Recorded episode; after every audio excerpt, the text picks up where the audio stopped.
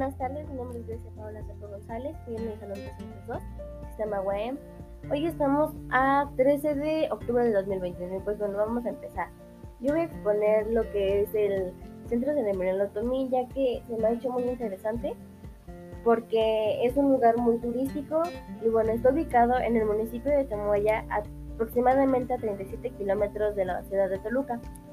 Y pues bueno, como ya había mencionado antes, es un lugar muy turístico y fue recreativo por su empola la bufa denominado el Parque Tomí Mexica, que se establece por el decreto ejecutivo local en la fecha del 4 de enero de 1980. Bueno, este parque desde el punto de vista ecológico actúa como un verdadero muro, porque es una protección para la contaminación del medio ambiente.